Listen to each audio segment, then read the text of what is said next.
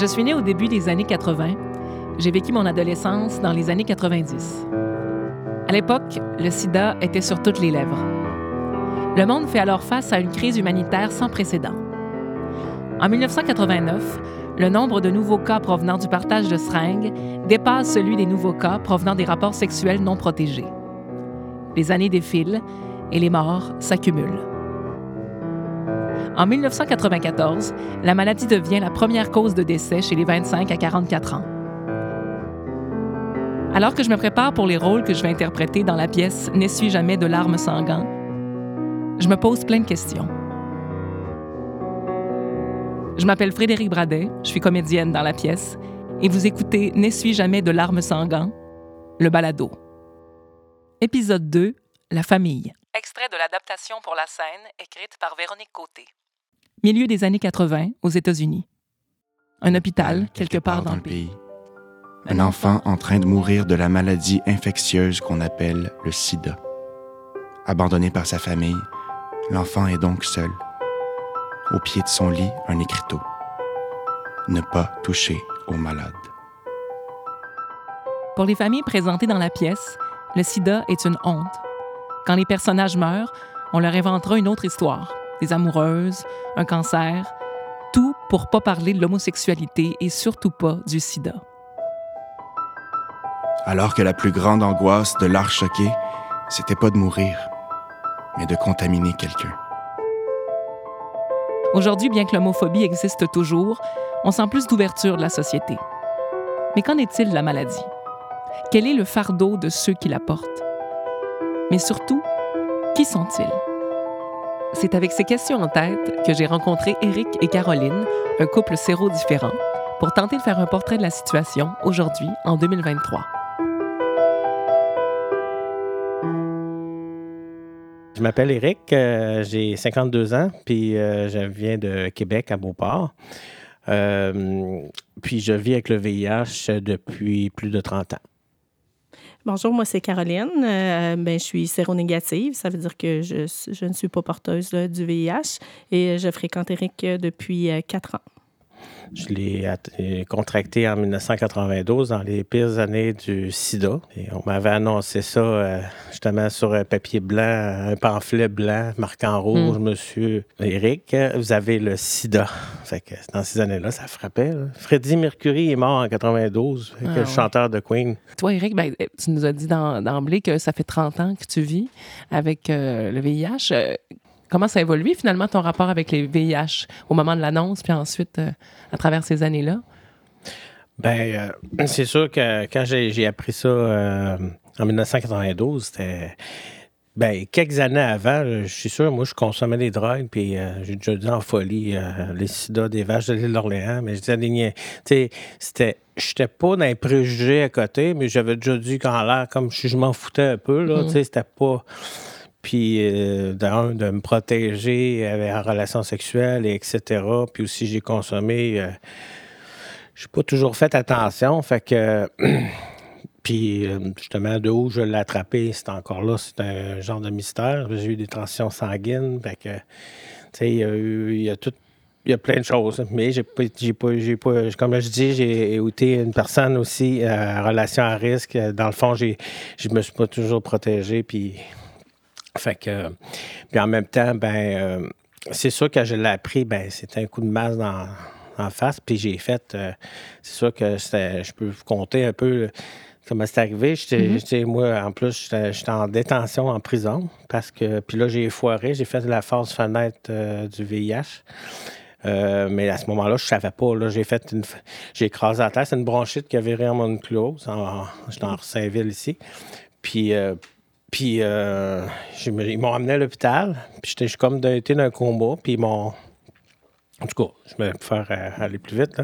Je me suis, j'ai récupéré, en tout cas, puis j'ai réussi à. Puis là, ils m'ont passé des tests, que là, je suis plus ou moins conscient à ce moment-là d'avoir signé de quoi passer des tests avec un infectiologue. Puis il me rappelle en prison, justement, je vais finir ma sentence, une petite sentence de quelques mois. Puis euh, il me rappelle pour retourner voir l'infectiologue. Puis c'est là, rendu à l'hôpital L'Enfant Jésus, que elle, me parle, elle dit euh, vous êtes atteint du sida à ce moment-là sur un pamphlet blanc en rouge. Dans ces années-là, c'était assez. C'était spécial, là, écrit en gros de même. C'est plus de même à ce temps-là. Tu peux écrire sida, puis Mais, puis là, ben, j'ai tout de suite, j'ai fait du déni, tu sais. Je dis, ah, c'est pas moi, vous êtes trompé de fiole, puis, tu sais, j'ai comme donné un coup de pied dans la porte, mm. puis, tu sais, puis... fait que... mais en dedans de moi, euh, quand je suis sorti de la salle avec mon médecin, puis il y avait l'agent, carcéral qui, était avec moi aussi, vu que j'étais en détention, ben j'ai vu la seule. Ce que j'ai vu euh, naturellement, c'est les enfants dans la salle.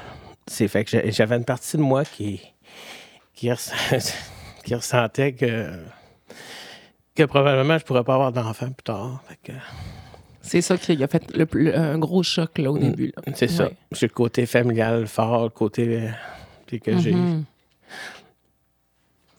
Puis après coup, ça c'est. Est-ce qu'on t'a informé rapidement que tu pourrais vivre une vie normale ou comment ça s'est passé? Est-ce que tu sentais que c'était euh, c'était la fin ou plutôt qu'il y avait beaucoup d'espoir déjà? Euh, ben, c'est petit à petit, c'est sûr que moi sais, comme là, j'ai retourné en prison, euh, à qui tu fallait que je me confie. Mm-hmm. J'ai eu la chance, dans ces années-là, il y avait du budget dans bien des places. De nos jours, c'est un peu plus difficile dans bien des choses. Puis euh, j'ai vu une sexologue, une psychologue, j'ai pu en parler. Puis c'est sûr que puis l'information, il m'informait. Euh, puis moi aussi, il n'y a pas juste... Il y avait beau m'informer, mais faut que je, sois ouvert et réceptif en même temps. Fait que j'y allais euh, de la manière que je m'ouvrais petit à petit. Puis c'est sûr que moi, par la suite, ben, ce qui m'a aidé beaucoup, euh, de voir les médecins, mais c'est pas rien que ça. J'étais allé, euh, allé faire des, tours en thérapie pour dire, regarde, hmm.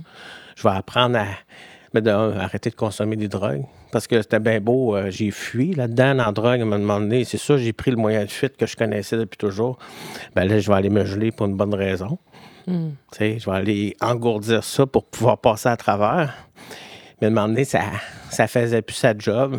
Parce que, tu sais, c'est même. la consommation, ça, je me suis renfoncé, puis c'était pire en pire, là, Fait que ça, je réglais rien. Mm-hmm. Fait que j'ai décidé de faire des thérapies, au pluriel. J'en ai fait plusieurs thérapies pour pouvoir euh, apprendre à vivre avec moi-même à jeun, mm. puis euh, accepter ça. Mais l'acceptation, tu sais, ça, c'est, souvent, ils disent, ah, c'est calculé en temps de temps, mais d'un être humain à l'autre, là, ça se fait comme on, nous autres, naturellement. C'est comme les étapes un peu euh, du deuil. Tu as, eu le déni, la colère, puis là, l'acceptation, elle s'est faite. Est-ce que tu, maintenant, tu peux dire, d'affirmer, oui, je viens en paix avec ça euh, complètement? Présentement, oui. Aujourd'hui, oui. C'est. Euh, puis d'autant plus avec l'annonce d'un indétectable intransmissible, j'étais justement encore d'une thérapie dans, en 2017. Je peux le dire, je vais le dire, au centre Le, Rucher, parce que c'est une excellente thérapie, centre Le Rucher à Saint-Augustin-des-Morts. Euh, c'est des grosses thérapies. Moi, j'ai fait. Euh, c'était six mois la thérapie, là, minimum. Puis euh, quand j'ai su ça sur place là-bas, ben j'ai senti un poids sur mes épaules disparaître. Mm-hmm. Puis j'ai enfin, puis je me sens comme tout le monde, tu sais. Mm. Parce que je me sentais à part. Parce que, écoute, je, vivais des relations sexuelles, bon, ben, je mets le condom. C'est pas juste le condom, c'est le stress, ce qui va. Ben, la langue, j'avais pris une habitude, c'était moins stressant parce que là, je me protégeais, puis je protégeais l'autre, ma partenaire. Mais là, avec ça, c'était comme, OK, la médication fait que. Puis en plus, puis là, en plus, j'ai vu comme. Euh, j'avais fait le deuil de ne plus avoir d'enfant depuis plusieurs, années. Puis là, hop, subitement, en 2017, 2016, 2017, dans ce coin-là, là, il m'annonce que je pourrais avoir un enfant si je veux. Hein? Puis là, je suis rendu dans la quarantaine, là. là j'ai 52. Fait que là, je me dis, à la fin de quarantaine, c'est, hein? Là, en thérapie, même, les, les gens me disaient Ben là, Eric, euh, tu veux-tu vouloir avoir un enfant? Ben oui, je vais sortir en, fin de semaine de requête, puis je vais dire Qui ça tente d'avoir un enfant? Tu sais? je vais crier ça dans la rue. Tu sais? Mais là, tu sais, mais C'est ça. C'était comme. euh, J'avais fait le deuil d'avoir un enfant. Puis j'ai, dans ma vie, de toute façon, j'avais croisé des femmes que, euh, plus jeunes, une femme qui avait deux enfants. Je les ai élevés un bout à- avec elle. Tu sais, la vie m'avait apporté ça. Comme là, ma, ma, ma blonde, présentement, Caroline, ben, a deux merveilleux enfants. Euh, C'est sûr que je suis pas, c'est pas moi leur père, mais c'est pas grave. Je suis, je suis là comme ami pour les guider, dans- vu qu'ils sont dans l'adolescence en plus. Fait que, Mhm. tu sais, j'ai, le tour avec ça. J'ai, j'ai le tour là-dedans. Que, Ça a été quoi ton premier sentiment quand même en rencontrant Eric, puis en- quand il t'a révélé ça finalement? euh, Est-ce que tu as tout de suite été ouverte ou tu as eu des craintes? ce que je connaissais du VIH avant de rencontrer Eric, bon, c'est un peu tout ce qu'on connaît des années 80, comment ça a été euh, euh, fort avec les préjugés, comment ça a été véhiculé, comment les gens étaient très, très, très affectés, très malades.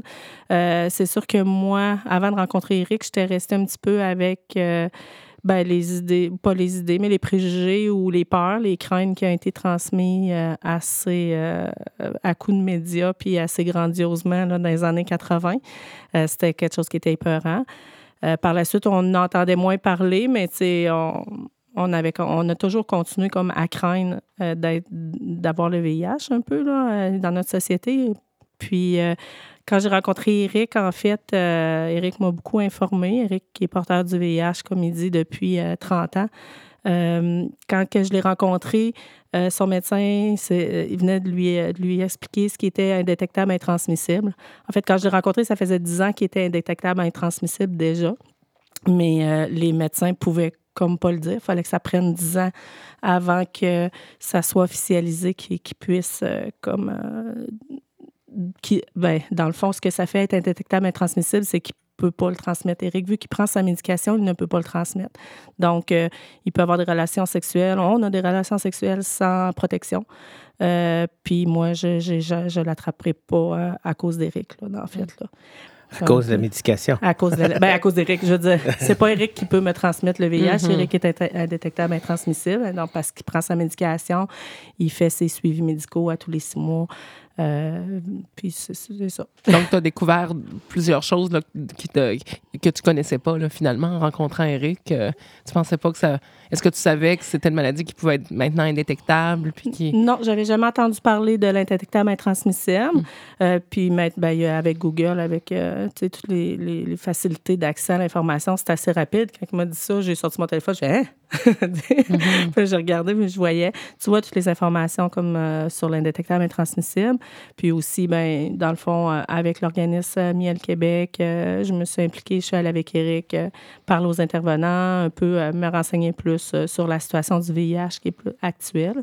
Puis aussi son, son médecin, son infectiologue, j'accompagne Eric à ses rencontres, Mm.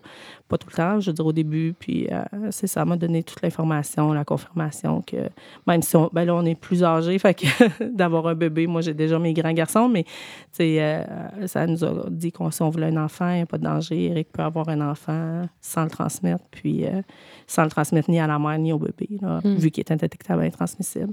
Hmm. Fait que tu t'es pas plus posé de questions, puis ça a été clair dès Ben, le en fait, non, ben, ça a été clair. En fait, c'est sûr que j'avais comme des craintes parce que, tu sais, on transforme pas euh, euh, des pensées de, de 30 ans transmises par la société, des peurs, des, tu sais, euh, rapidement comme ça, là, tu sais. Fait que c'est sûr qu'au début, je voulais être bien renseignée, là. J'ai attendu de voir son infectiologue aussi, puis, tu sais, de a fallu que je me, comment je pourrais dire, déconstruise les peurs qui ont été construites à travers euh, ce qui a été euh, tout véhiculé dans ces années-là, puis que Mhm. maintenant, on n'en parle plus, justement. Ah, c'est comme, ça a resté comme, comme ça.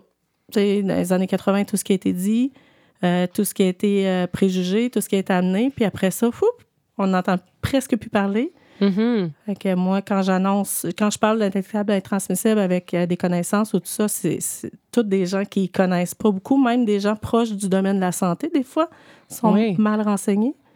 Ah, C'est vraiment intéressant ce que tu dis. Comme de fait, on est il y a une grande majorité de la population qui est restée avec c'est ça, ces biais-là, ces préjugés. Comme tu fais, c'est un des désavantages de plus en parler autant. Là. Toi, Eric, euh, comment ta famille là, proche a réagi euh, quand tu leur as annoncé? Comment ça s'est fait d'abord, euh, cette annonce-là? Je ne sais pas s'il y a des meilleures circonstances que d'autres, là, mais l'ai su, j'étais en prison. Fait que, puis Mm. mon père, ben, j'ai un merveilleux père, sérieux, vraiment. c'est- euh, c'est extraordinaire. C'est euh, une personne qui était s'informer. Euh, dans ce temps-là, l'Internet, c'était pas plus ou moins accessible. Et là, il a lu beaucoup, puis il s'est informé. Puis, parce que j'étais vraiment choyé, chanceux d'avoir une belle famille, parce que mon père a informé tout le monde. C'est ça, dans ce temps-là, c'était incroyable. Écoute, je me suis ouvert le bras après une clôture, puis là, le monde était nerveux, puis le mm. sang coulait, puis là, j'avais une blonde à ce moment-là qui a dit, ben voyons, ça se transmet pas de main. Mais tu sais, mon, dans ma famille, ben mon père, il, il, m'a pas rejeté comme ben j'ai vu à, l'organisme des gens qui se faisaient rejeter de leur famille. Au contraire, moi, ils m'ont tout le temps. J'ai été malade aussi de la maladie de Crohn, d'autres problèmes de santé. Ils ont tout le temps été là pour moi, puis en arrière. Puis, mais c'est sûr qu'au début, mon père dirait que je te demanderais une chose. Il dit, je sais, ça se transmet pas de même, mais je veux que tu fasses ton lavage à part. Dans les années 90, c'était hmm. rough, là. Il dit, c'est psychologiquement, il dit, je vais te faire comprendre. Il était pas fou, j'ai compris le sens de ce qui allait. Il dit, si le monde vient ici, puis ta chambre est en ordre, puis c'est pas le bordel, déjà là, tu vas, tu vas prendre de l'avance envers les gens puis tu vas les aider à, avoir confiance, être bien avec toi. Fait que là, on avait, c'est sûr qu'à par la suite, le lavage à part, ça a, ça, fait son temps, puis c'était plus ça. Là. Mais au début, il y avait certaines règles qu'il me disait, ben, fait ça, il en, profitait, il était wise, là. Il met ta chambre, dans, sa chambre en ordre. Mais d'un autre côté, ben, tu sais, puis d'ailleurs, c'est lui, il s'est tellement informé parce que, écoute, moi, émotionnellement, je suis pris, puis j'avais mes problèmes de consommation à travers ça, que j'ai. Une, euh, une, journée, j'étais le pied dedans, une journée, un bout de temps après, je décidé de me rétablir. Fait que là, j'ai fait in, and out, où je me laissais aller là-dedans. Mais à comme il a fait pour bien des choses en thérapie. Il disait ben, je t'accompagne là-dedans. Il dit du mieux que je peux, mais un il dit je vais t'amener vers les professionnels. Fait qu'il m'a amené, m'a amené à Miel Québec. C'est lui qui t'a fait découvrir l'organisme. C'est mon père qui m'a fait hmm. connaître le Miel Québec en 1995-96 dans ce coin-là. Fait que il dit, tiens, puis là, il m'a débarqué. Il dit, ben, va, va, voir les professionnels. Il a mis ses limites. Là, il avait comme. Il a fait. Il a soufflé. C'est pas parce qu'il était cœuré de moi, c'est parce qu'il a ses limites. C'est normal. Puis il en a fait beaucoup. C'était extraordinaire. C'est lui qui m'a fait connaître l'organisme. Puis depuis ce temps-là, euh, j'ai intégré l'organisme et fait du bénévolat. C'est sûr que j'ai eu toutes sortes de réactions. Ma belle-sœur, elle ne voulait pas que je prenne son, son petit bébé, mon, mon neveu. Hmm le premier qui, est né. Elle ne voulait pas que je le prenne dans ses bras. Mais j'ai tout le temps eu un ange qui est arrivé à, travers ça. Ma soeur, qui avait son, son bébé, elle a dit Tiens, Eric, devant ma belle-sœur. Fait que ça, ça fait évoluer les mentalités. C'est ça. Toi, Caroline, euh, depuis que tu es avec Eric, euh, ta façon aussi de l'aborder avec les autres, votre entourage, vos familles, euh, est-ce que ça a été un enjeu pour toi? Comment tu le vis? Au quotidien aussi, de, les nouvelles personnes que vous rencontrez, tout ça? Euh, non, ça se, je veux dire, pour moi, ça s'est fait naturellement. Là. Ça a bien été, euh, ça a bien passé. Mes enfants, je les ai bien expliqués aussi. C'est sûr, comme, on dit depuis tout à l'heure, avec les détectables intransmissibles, que les gens peuvent aller lire l'information ou qu'on peut apporter les, les, revues médicales qui sont écrites là-dessus, puis quand on l'annonce, qu'on peut présenter ça, euh, ben là, c'est les gens que là, ils sont Ah ouais, ah puis là, sont plus curieux. Fait que ça, ça, passe, ça passe assez bien.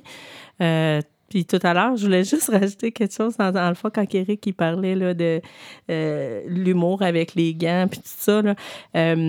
c'est sûr que c'était comme ça dans ces années-là aussi. Là, les gens ils pensaient avec la salive, avec les poignées de porte, les, les, les ustensiles puis tout ça. Mais même dans ces années-là, Là, ce qui n'est pas dit, c'est que, je veux dire, le, même le sang, quand il, quand il est à l'air, le virus, s'il est à l'air, il va mourir instantanément. Hmm. Donc, je veux dire, la poignée de porte puis la fourchette, euh, ça n'avait pas lieu d'avoir toutes ces peurs-là qui ont été transmises puis qui sont comme, euh, tu sais, demeurées dans... Ils sont encore imbriqués. Tu sens que c'est encore fort. C'est ça. Fait que, tu sais, même, la, tu sais, je veux dire, je veux pas... Euh, puis c'est sûr que nous autres, euh, on fait beaucoup de, témoignages pour aussi la prévention. Mm-hmm. On est dans l'information, puis dans la, dédramatisation aussi de la situation. Le virus lui-même qui vit pas à l'air, ça, ça enlève bien des situations où est-ce que les gens avaient des peurs, puis d'aller sur le bol de toilette ou d'aller. Mhm. euh, Tu sais, toutes ces choses-là. Là, qui On l'a vécu dernièrement avec la COVID, là, le- le- la frénésie de laver son épicerie. Là. Ben là, fais un ça, parallèle un peu avec ça. Là. Finalement, on se rend compte que c'était un petit peu niaiseux. Mais... C'est ça. Fait que c'est des transmissions de peur collective, puis qui restent un peu dans l'imaginaire, puis dans les. Tu sais, les. les- Mm. les- c'est ça. les- Oui, vas-y. Oui, Ben justement, euh, la COVID, dernièrement, ça m'a fait revivre les années, les grosses années. Parce que moi, j'ai connu quand même les années 90, les, les, euh, les, les- le, le genre, le genre de folie, là, de, de peur, puis de, de, de- de sida, là, tu sais. Fait que c'était exactement, euh, on revivait la même chose avec la COVID. C'était capoté, là. J'ai dit, ouais, voyons donc. Ça faisait, puis le monde avait peur l'un de l'autre, puis c'était spécial. C'est exactement la même chose. Puis je vais revenir, justement, elle me parlait du passé, que les mondes avaient peur de, euh, des, euh, que ça se transmette par un poignet de porte. Puis même encore, euh, j'ai été faire un témoignage assez récemment encore, genre, pour des futurs ambulanciers, ambulancières. Il y avait un, il, me- il il a levé la main. Est-ce que ça se transmet par la salive? Tu sais, s'il y en a pour ça, je continue toujours, encore en, quand on est en 2023. C'est carrément euh, à continuer tout le temps l'information, puis euh, autant dans le milieu professionnel que des, gens qui sont déjà encore, comme elle parlait du milieu médical.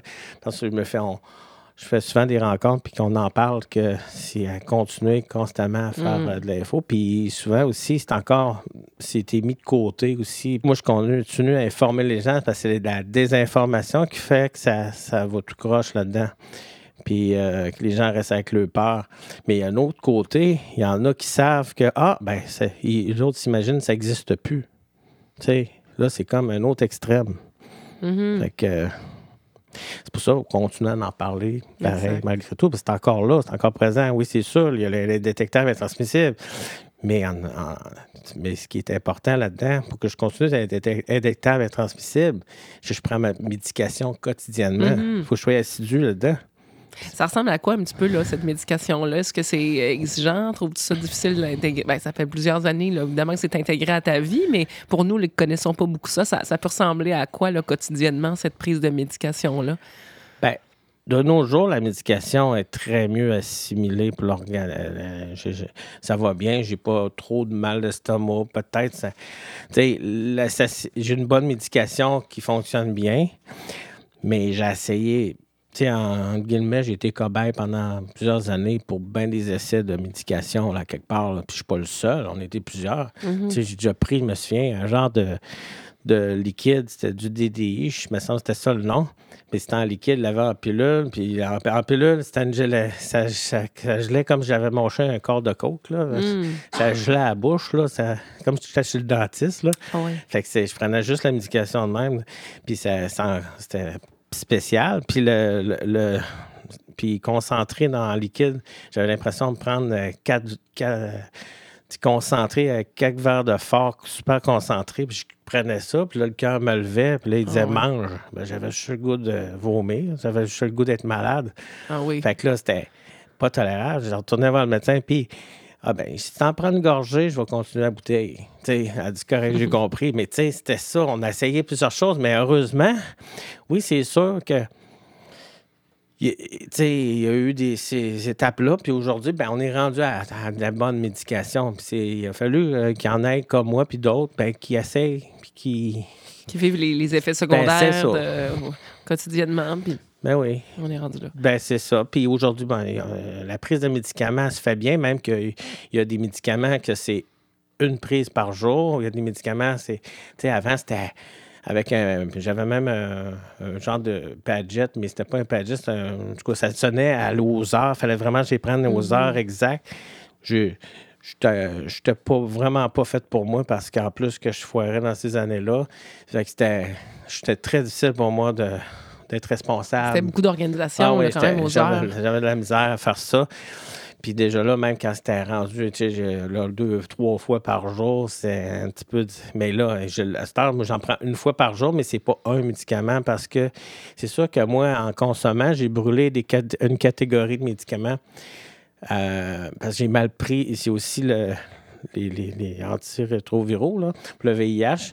Ben, c'est... euh, faut vraiment que tu prennes ça comme du monde assidu. Puis si, mettons, je suis 4-5 jours à pas prendre une sorte de médicament, ben mon, le VIH est intelligent, il va prendre, il va comme copier, le reconnaître, puis là, après, le médicament ne fonctionnera plus. Ils ne pourront plus le mm. prendre, le, J'essaie de l'expliquer de mon mieux. Je ne suis pas médecin, mais. Ah oui. il, va copier, puis après, il va devenir résistant à ce mm. médicament-là. Alors, euh, c'est pour ça que c'est important de prendre notre médication comme du monde. Puis heureusement qu'ils ont pu la science, puis ils ont pu développer d'autres sortes de médicaments que j'ai pu finalement aujourd'hui prendre. Parce que, regardez, il y a, une pilule, à Star, tu prends juste une pilule par jour, puis dans la pilule, il y a plusieurs sortes de médicaments. Puis moi, je ne peux pas le prendre, celui-là, parce que j'ai brûlé une catégorie dans ce médicament-là. Mais, Donc, euh, quand tu dis brûler, c'est que ça fait plus effet. Ben c'est ça. Ben, le, le, virus, il, est résistant. Il ça ne marchera pas. Il ne réussira pas à le, combattre. Mm. Fait que...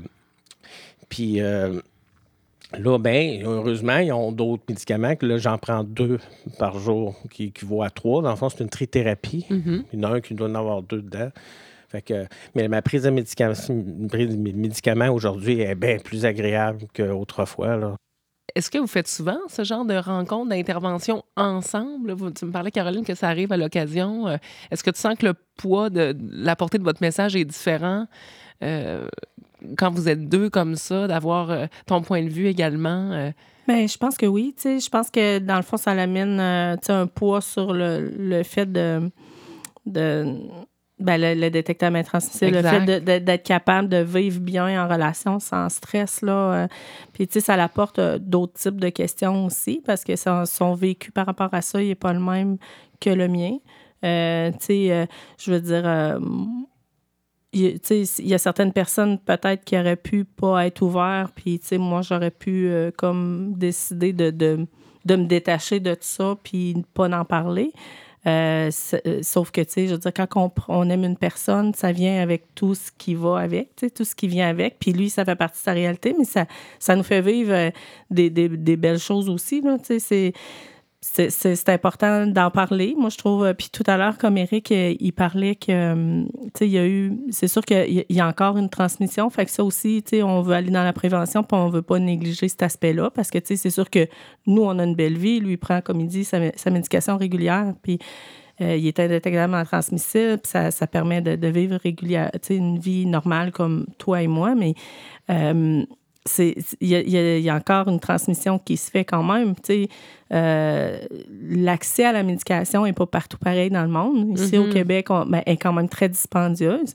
Mais, on est chanceux d'avoir euh, l'accès à la médication. Mais, là, les gens voyagent beaucoup.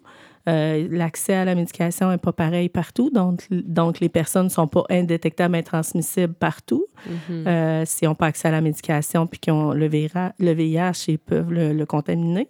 Euh, c'est pour ça qu'il y en a encore, puis qu'il faut continuer à, à, aller, euh, aller, faire des, les, les tests de, de voir s'ils si, sont porteurs, s'ils ont eu des comportements à risque, puis de ne pas, de pas faire de, de comportements mm-hmm. à risque. Puis, des fois, le monde, il, me demande, ouais, mais tu n'as jamais peur de, avec, tu sais, mettons, comment tu vis. Moi, je le sais que lui, il connaît son statut. Il sait qu'il est indétectable, intransmissible. Il est moins dangereux qu'une personne, un inconnu qui ne connaît pas son statut. Je rencontrerai une autre personne aujourd'hui, c'est de cette personne-là qu'il faudrait que je me préoccupe. Mm-hmm. Pas de Eric. Eric, il sait son statut, il sait qu'il ne peut pas le transmettre, même s'il est porteur. Mm. Hein, c'est, c'est, c'est, ce que ça apporte, dans le fond, de le faire à deux. On a comme deux vécus différents par rapport à ça, deux, deux euh, des réponses différentes à apporter, puis on se complète. Je pense que le monde aime ça, là, de, de, nous avoir les deux ensemble. Est-ce que vous sentez les jeunes générations réceptives à ces messages-là? Est-ce que vous sentez qu'il y a une réelle écoute? Par exemple, tes, tes fils, euh, c'est des. J'ai compris que c'est peut-être des ados. Jeunes adultes, un, un jeune euh, adulte, un adolescent, oui. comment ils prennent tout ça? Est-ce qu'ils le prennent avec sérieux? Est-ce qu'il y a une écoute? Il y a vraiment. Bien, je pense, je dirais que la génération actuelle sont beaucoup plus ouverts. c'est sûr, comme on disait tout à l'heure, ils n'ont pas vécu euh, les, les, les, grosses peurs dans le passé. Là.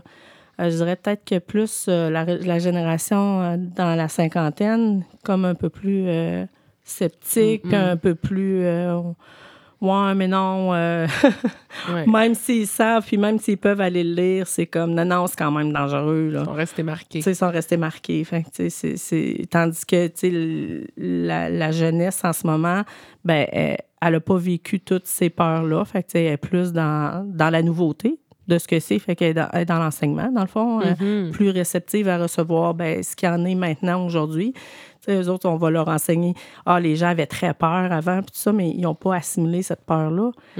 C'est- Je pense que c'est ça, ils sont plus ouverts à, à le comprendre puis euh, à l'accueillir. C'est d'autant plus important de continuer euh, cette éducation-là, hein, finalement, d'en parler puis de, de ramener le sujet?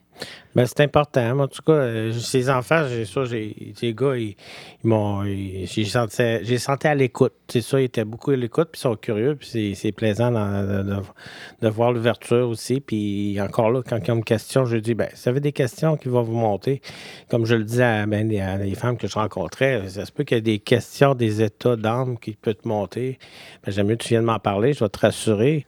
J'ai tout le temps eu quelqu'un de bon dans ma vie qui réussissait à. En tout cas, j'ai, du bon monde alentour, puis j'ai vraiment une bonne famille, sérieux. Mhm. Ça, a dû, euh, ça a dû changer la donne aussi, là, d'avoir ce support-là. Oui. Oui, oui, oui, énormément. Je me suis senti compris. Oui. tu sais, Je me suis senti. Ça, c'est. La compréhension, c'est la meilleure des médications. Ben beau prendre plein de médicaments. Si l'être humain, dans peu importe quoi, se sent pas compris, ben moi, personnellement, c'était ça ma meilleure médication. Mhm. Formidable. Ben, merci. Merci infiniment, Eric, euh, Caroline, euh, pour vos témoignages. C'est, on a appris des choses, puis c'est, c'est vraiment intéressant de vous entendre. Merci d'être venu nous parler. Ça fait plaisir, puis j'espère que ça va amener les gens à s'informer puis à aller googler. oui, absolument. Bien, merci à vous, puis merci d'être là. Puis c'est le fun de nous avoir offert ça. C'est c'est toujours gratifiant, enrichissant de faire ça. Merci. C'était Eric et Caroline dans N'essuie jamais de larmes sanguin, le balado, une production du Théâtre du Trident. À la réalisation, Denis Martel. Au montage et mixage sonore, Christian David. À l'animation, moi-même, Frédéric Bradet. Texte adapté, Véronique Côté. Dans le rôle de Reine, Samuel Larochelle. À la recherche et à la scénarisation, Mylène Feuilletot et Sophie Vaillancourt-Léonard. À la musique, Anne-Marie Bernard. À la captation des extraits musicaux, Robert Co.